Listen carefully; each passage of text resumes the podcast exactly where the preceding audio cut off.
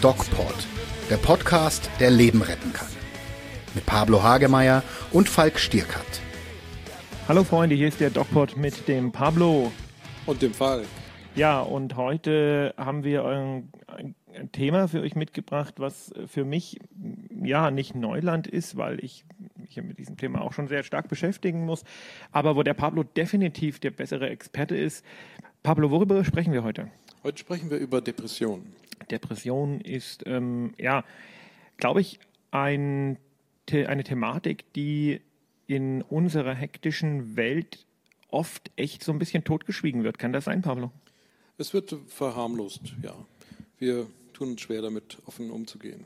Ich erinnere mich an diesen, an diesen Fußballtorwart, Enke hieß der, glaube ja, ich, ne? genau. ähm, der sich suizidiert hat. Dann gab es in den letzten Jahren ja immer mal wieder Nachrichten auch aus der Rock- und Popwelt, wie äh, jetzt zum Beispiel, was mich sehr betroffen hat, den Ja. Chester Bennington von Von Linkin, Linkin Park. Park, Ja, das genau. fand ich ganz schlimm. Mhm.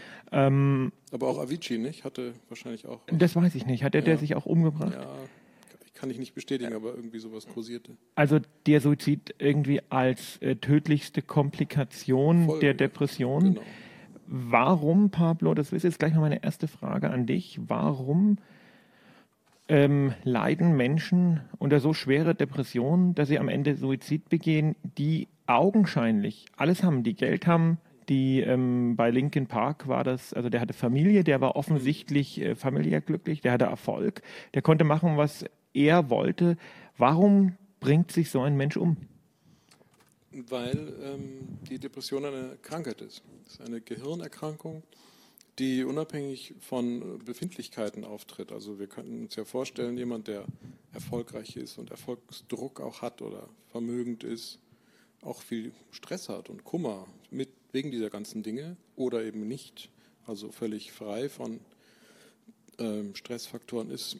Und die Depression ist eine Erkrankung, die tritt auf wie Schnupfen, Erkältung, Grippe oder Krebserkrankung und äh, gehört leider zur, zum Menschsein dazu. Ich habe in einem von meinen Büchern mal geschrieben, die Depression, und das sage ich eigentlich auch immer wieder, ist wie Diabetes im Gehirn. Kann man das so? Es ist vielleicht ein bisschen naiv gesagt, Ja, aber Das, das sagen wir Fachärzte, um den Patienten das zu erklären und warum die zum Teil auch medikamentenpflichtige Depression ähm, äh, so ist. Das heißt, die Patienten sch- scheinen das dann besser zu verstehen, zumindest ist das unsere Annahme, wenn man das organisch erklärt. Also dass man sagt, es ist wie ein Diabetes oder wie ein Bluthochdruck. was geht jetzt äh, auf, auf zweierlei Ebenen im Kopf eines ähm, ja, erfolgreichen Musikstars vor, der sich das Leben nehmen will? Und zwar in zweierlei Ebenen, Pablo, weil die Frage ist, was denkt so ein Mensch oder kann man das überhaupt sagen, was so ein Mensch denkt und was passiert ähm, tatsächlich auf pathologischer, also ähm, gehirnchemischer Ebene? Was, was, was, was stimmt da nicht? Ich kann es äh, für mich immer extrem schwer äh, nachvollziehen, auch wenn ich natürlich so die psychiatrischen Grundlagen habe. Aber mir fällt es als Mensch sehr, sehr schwer. Also zwei Sachen. Ähm, Das suizidale Syndrom ist das eine, was wir besprechen sollten. Und das zweite ist die biologische Theorie hinter der Depression. Die biologische Psychiatrie, die Forschung hat herausgefunden, dass der Mangel von bestimmten Botenstoffen oder die Störung des Botenstoffwechsels im Gehirn ähm, zur Depression führt. Das hat jetzt nicht nur mit Serotonin und Dopamin zu tun.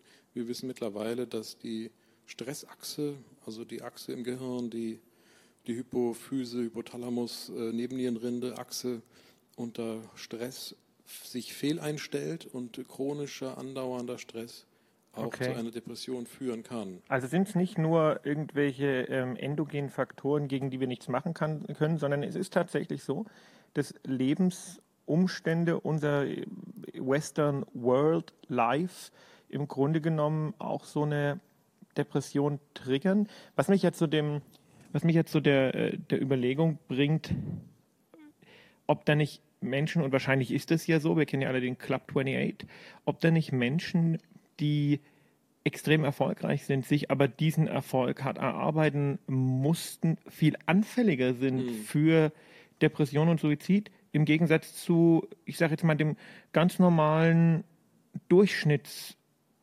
Max Müller. Das ist eine, ich glaube, das ist einfach eine, eine kleine optische Täuschung, denn fast 9% der Deutschen leiden an Depressionen. Nein. Ja, 9 Prozent? 8,2 sehe ich hier gerade. Prozent. 5,3 Millionen der erwachsenen Deutschen. Ich bin Und- gerade auf der Homepage von der Deutschen Depressionshilfe. Und sind es, äh, das sind jetzt aber die Zahlen, die, ich sag mal, ähm, offiziell im Raum stehen. Wahrscheinlich ist die Dunkelziffer viel höher, oder? Ja, die Dunkelziffer ist auch im Bereich des sogenannten Burnouts zu suchen, ähm, denn die Lifestyle-Krankheiten wie Diabetes und Alkoholismus, die sind natürlich nicht so toll. Da hat man lieber einen Burnout und dahinter versteckt sich meistens eine Depression. Und ähm, jetzt äh, kommen wir nochmal zum Thema zurück. Äh, was geht Genau. seelisch in so einem, in so genau. einem Menschen vor, der sagt, er, er hat all, alles im Grunde Da und bringt sich trotzdem um. Genau, da müssen wir das suizidale Syndrom besprechen, also Suizidgedanken und Suizid als tödliche Folge der Depression muss, müssen wir enttabuisieren. Und äh, die Forschung hat da ganz klare Zahlen. Das suizidale Syndrom ist ein Zustand der tiefen Verzweiflung über Monate bis Jahr, also ein Jahr typischerweise dauert das, wo sich der Depressive damit beschäftigt, sich das Leben zu nehmen. Das macht er insgeheim für sich. Und äh, mit einer schweren Depression hat man typischerweise Suizidgedanken. Das ist im Grunde genommen nichts Besonderes, denn das Gehirn überlegt sich, so will ich nicht weiterleben, mit dieser Freudlosigkeit, mit diesem Verlust von Interesse an meinem Umfeld und an mir selbst. Das muss schlimm sein. Ne? Wahrscheinlich haben die auch Schlafprobleme, Quälend. weil sich das Genau. immer so. Das sind so die sekundären Symptome des, des Schlafes, äh, gestörten Schlafes und der anderen Themen, also Depressivität oder äh, Gereiztheit. Es gibt ja auch sogenannte agitierte Depressionen, das sind sehr unruhige Depressive. Also diese ganze Mischung macht natürlich dem Gehirn eine Bilanz auf. Und wenn man so weiterleben muss, überlegt sich das Gehirn zwangsläufig, so nicht weiterleben zu wollen, entwickelt also spontan Suizidgedanken, die Okay. einen erschrecken können. Also die Betroffene sind oft erschrocken und verwundert, dass sie jetzt denken, ich möchte nicht mehr leben. Und das ist dann der Moment, wo man sich echt Hilfe suchen sollte. Ne? Das Genau. ist genau diese, diese, dieser Moment, wo man erschrocken ist. Dann sollte man, und wenn man zum Hausarzt geht und, und mit ihm das Ja, bespricht, die und, sind ja auch ausgebildet. Hausärzte müssen psychosomatisch Genau. etwas weitergebildet sein. Ja, genau, ich weiß das ja. Also ich äh, bin, gehöre da ja dazu Genau. in dieser Ecke und die psychosomatische Grundversorgung ähm, und speziell das Erkennen der drohenden ähm, katastrophalen Komplikationen Genau. der Depressionen, ähm, das ist eine ganz wichtige Sache und ähm, ich mache es dann immer so, ähm, wenn jemand zu mir kommt und ich merke, das geht in eine ganz schwierige Richtung, ähm, muss man erstmal gucken, ist der Mensch akut suizidgefährdet? Wenn eine akute Suizidalität besteht, dann Genau. ähm, muss man sofort einweisen. Und das geht auch. Die Oh. akute Sozialität, das ist auch nicht immer leicht. Ne, dass jemand sich tatsächlich ähm, ja, in, in, in nächster Zeit mit dem Gedanken spielt, sich zu töten. Ne? Genau, und es auch nicht versprechen kann, es nicht zu tun. Genau. Also wir machen dann immer von Termin zu Termin vereinbaren wir, äh, dass er sich nicht das Leben nimmt. Klappt das? Das ist ganz interessant, äh, gut untersucht. Wenn man sich das verspricht, in die Augen schaut, Handschlag gibt ähm, und auch äh, möglicherweise emotional eine Bindung entsteht beim Hausarzt, ähm, der nicht so viel Zeit hat, vielleicht weniger. Beim Therapeuten sitzt man ja halbe Stunde, dreiviertel Stunde, beim Psychiater zehn Minuten, Viertelstunde. Da kann ein Bündnis entstehen und ein Versprechen aufrechterhalten werden, von Termin zu Termin. Und ich ähm, werd, also wa- was ich dann mache, ich gebe den Patienten erstmal ein Antidepressivum und mache so schnell wie möglich einen Termin beim Psychiater, wenn die Genau. jetzt nicht akut suizidal sind. Genau. Und das ist ja auch schwierig, ne? weil du kriegst ja so schnell nicht äh, Termin. keinen Termin, weil das ist ja irre. Die sind ja so voll und wir bräuchten viel mehr Psychiater, weil die, äh, die, die Anzahl der Menschen mit Depressionen, zumindest in meinem subjektiven Empfinden, sehr steigt. Und ähm, ich öffne jetzt hier mal ein sehr schwieriges und kritisches Thema, was man aber in dem Zusammenhang sicherlich besprechen muss, ohne sich da jetzt meinungsbildend irgendwie ähm, ja, zu positionieren, ist die Frage der äh, geflüchteten Menschen. Ne? Weil äh, meiner Erfahrung nach ähm, leiden die schon sehr viel häufiger noch unter Depressionen. Traumatisch bedingt. Möglicherweise, ja, äh, unter Depressionen als die, ähm, die schon immer hier waren. Ja, und ähm, man, das wird genau, immer mehr. Also ja, die, irre. Die, die, ich habe ja auch geflüchtete äh, Patienten. Ähm, die sind komplex traumatisiert oft. Natürlich haben die auch andere Motivationen, die muss man dann eruieren. Aber die, die ich habe und die auch bleiben und wiederkommen, die sind hochgradig depressiv, auch suizidal äh, und leiden ähm, in einer einfach menschlichen Art an dem Ganzen. Und das ist wieder so eine Sache, die man jetzt als, ich sag mal, mal nicht psychiatrisch ausgebildeter äh, normaler Mensch mhm. ähm, nicht verstehen kann. Du, du flüchtest und versuchst dein Leben zu retten mhm. und wirst dann suizidal. Und daran erkennt man, glaube ich, dass das nichts ist, was man steuern kann. Ja, die Flucht, äh, die gerade aus Syrien und so, das, ähm, die, der Lebenserhaltungstrieb führt dazu, alles zurückzulassen. Und dann ist man in einem äh, sicheren Hafen und Deutschland ist ein sicherer Hafen und ähm, bekommt suizidale Gedanken. Und das ist ja so widersinnig, dass man äh, daraus einfach schließen muss, dass diese Depression, diese Suizidalität nicht, äh, das ist keine aktive Entscheidung. Genau, das, das ist ähm, eine mögliche Reaktionsform, die, ein, die auf Belastung entsteht oder eben spontan entstehen kann. Ähm, ich gucke nochmal in die Statistik. Hier sagt äh, die Statistik, jede vierte Frau und jeder achte Mann ist im Laufe des Lebens von einer Depression betroffen. Und das ist wahrscheinlich nicht nur im westlichen, sondern auch in ähm, anderen Ländern, Entwicklungsländern auch der Fall. Eine andere Statistik besagt, es hat jetzt nichts mit Depression zu tun, aber mit Schizophrenie, dass ein Prozent der Menschheit schizophren ist, egal wo. Auch interessant, nicht? Ja, ähm, Thema verfehlt, setzen sechs. Nein, das, das sagt, dass die ganzen äh, psychischen Erkrankungen auch eine biologische Grundlage haben. Und wir können uns da nicht gegen wehren, insofern wir unsere, unser Umfeld, unsere Umgebung hm, optimieren. Wir können es verbessern, aber es gibt äh, Zahlen, die einfach sagen, dass das äh, immer vorherrscht. Die in den Entwicklungsländern haben natürlich andere Auslösefaktoren. Die werden sich dann, äh, die haben andere Stresssyndrome, die wir nicht kennen. Aber die Statistik wird ähnlich sein. Gehen wir jetzt mal ins Eingemachte, Pablo. Ähm, denn ich glaube, unsere Hörer möchten auch immer so ein bisschen praktische Fragestellungen und Hilfestellungen haben. Ähm, wir kennen alle die alltägliche B, zum Teil dann auch Überlastung mhm. unseres Lebens. Ähm, es wird unendlich viel gefordert die Ruhepause, die Siesta, die, äh, das Mal abschalten ist in unserer Welt eigentlich verpönt, was ich dramatisch finde, weil da muss man sich auch fragen, wie, wie erzieht man eigentlich seine Kinder? So kann man die Kinder ja nicht, nicht erziehen. Das ist ja, es ist ja furchtbar. Ja? Ähm, am liebsten oder am, am perfektesten ist der Mensch, wenn er 24 Stunden am Stück durcharbeitet. Ähm, was ich damit sagen will, ist, wie kann ich als Zuhörer zwischen einer Belastungs- oder Überlastungssituation und einer wirklich beginnenden gefährlichen Depression unterscheiden. Woran merken unsere Zuhörer, die jetzt sagen, oh, okay, das könnte auf mich auch zutreffen, dass sie tatsächlich beginnen, depressiv zu werden und Hilfe brauchen? Da hilft das Zeitkriterium. Also eine klassische Depression dauert mindestens vier Wochen an, durchgehend schlechtes Gefühl, Freudlosigkeit und Interesseverlust ähm, und länger natürlich. Kurze depressive Episoden, auch schwere, sind ebenso möglich, eben mit Suizidgedanken. Ähm, die sollten auch abgeklärt werden. Aber für den, ich sag mal, Alltagsgebrauch ist eben eine anhaltende, schlechte Stimmung über länger als vier Wochen abzuklären. Okay, das ist jetzt so ein bisschen die akademisch theoretisierende Antwort. Jetzt erklär unseren Zuschauern doch mal ganz konkret, was sind Warnhinweise? Wann sollte man sich Hilfe holen?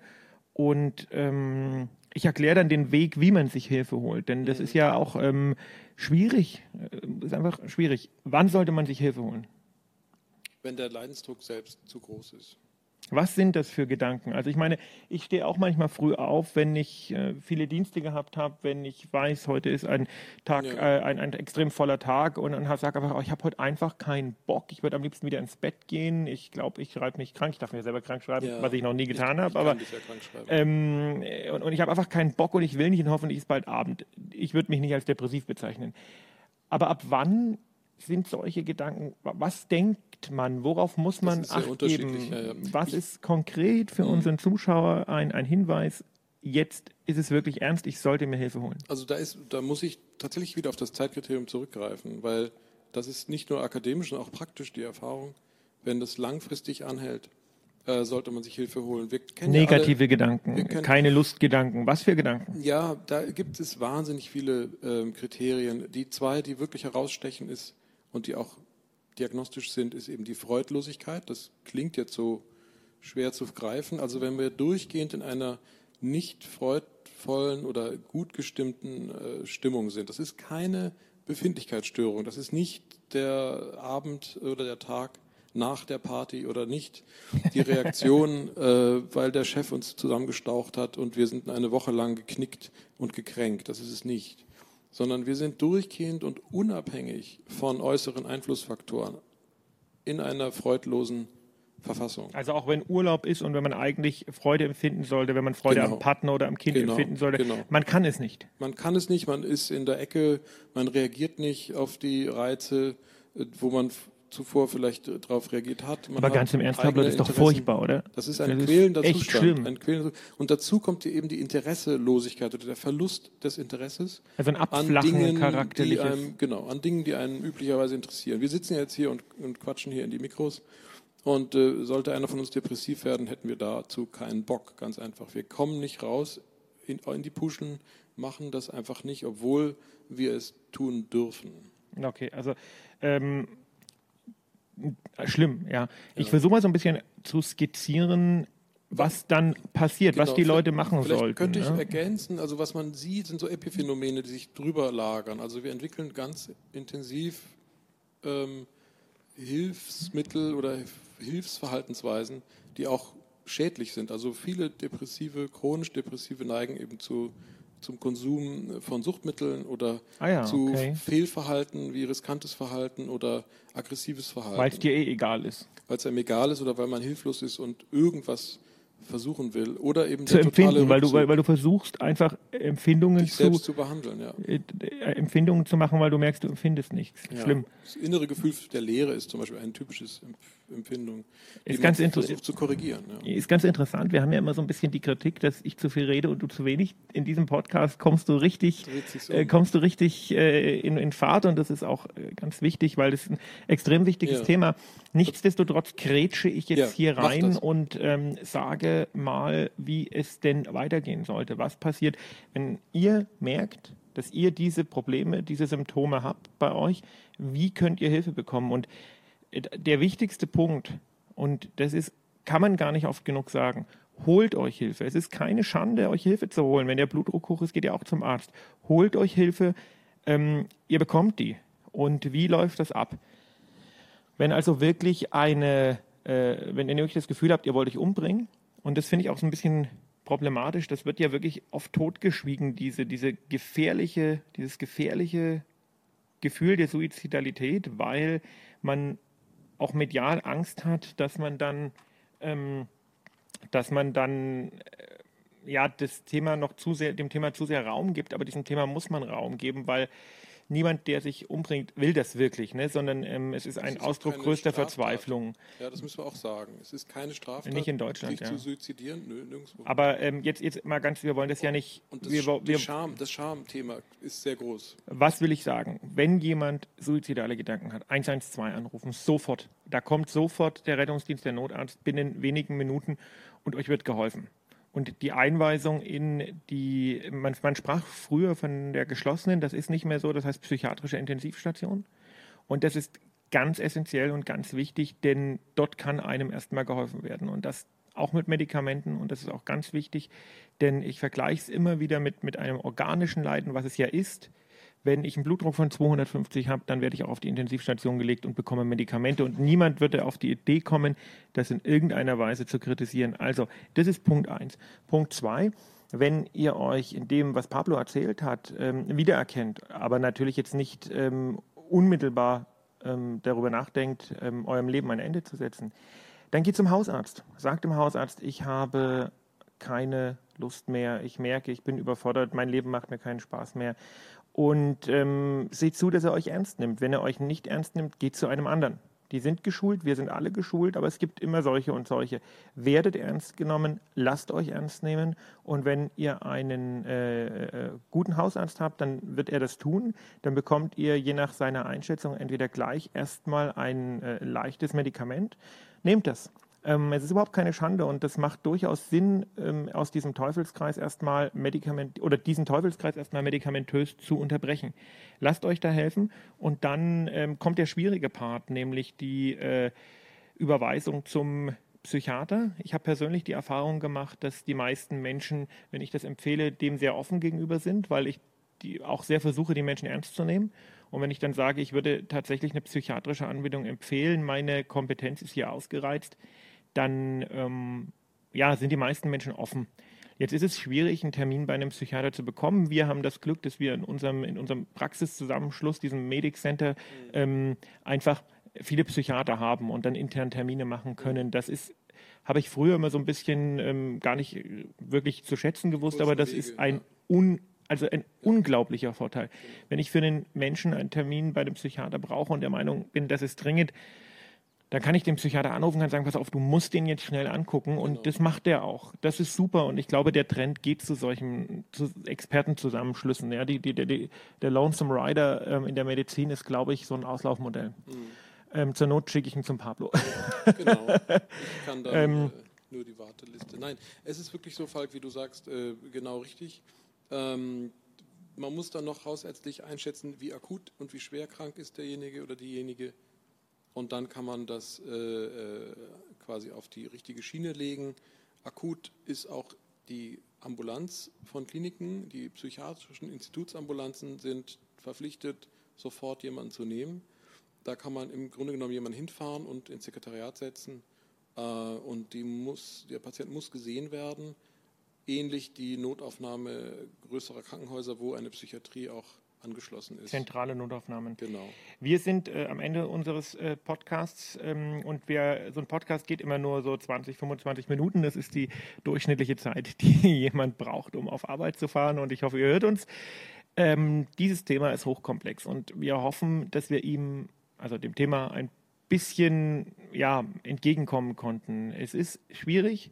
Und es ist, ähm, aber es darf nicht tabuisiert werden. Und wenn dran. ihr Fragen habt, wenn ihr eure Geschichte erzählen wollt, gerade hier in dieser äh, wirklich sehr komplexen, schwierigen Thematik, dann meldet euch bei uns. Wir sind äh, ein interaktiver Podcast. Wir sind äh, angewiesen auf die Kommentare und Zuschriften unserer Hörer. Wir sind dankbar dafür, dass ihr uns hört. Und ja, ja ihr könnt äh, uns bei Instagram erreichen, entweder bei mir, Falk Stierkart Autor, oder auf der, der DocPod-Seite.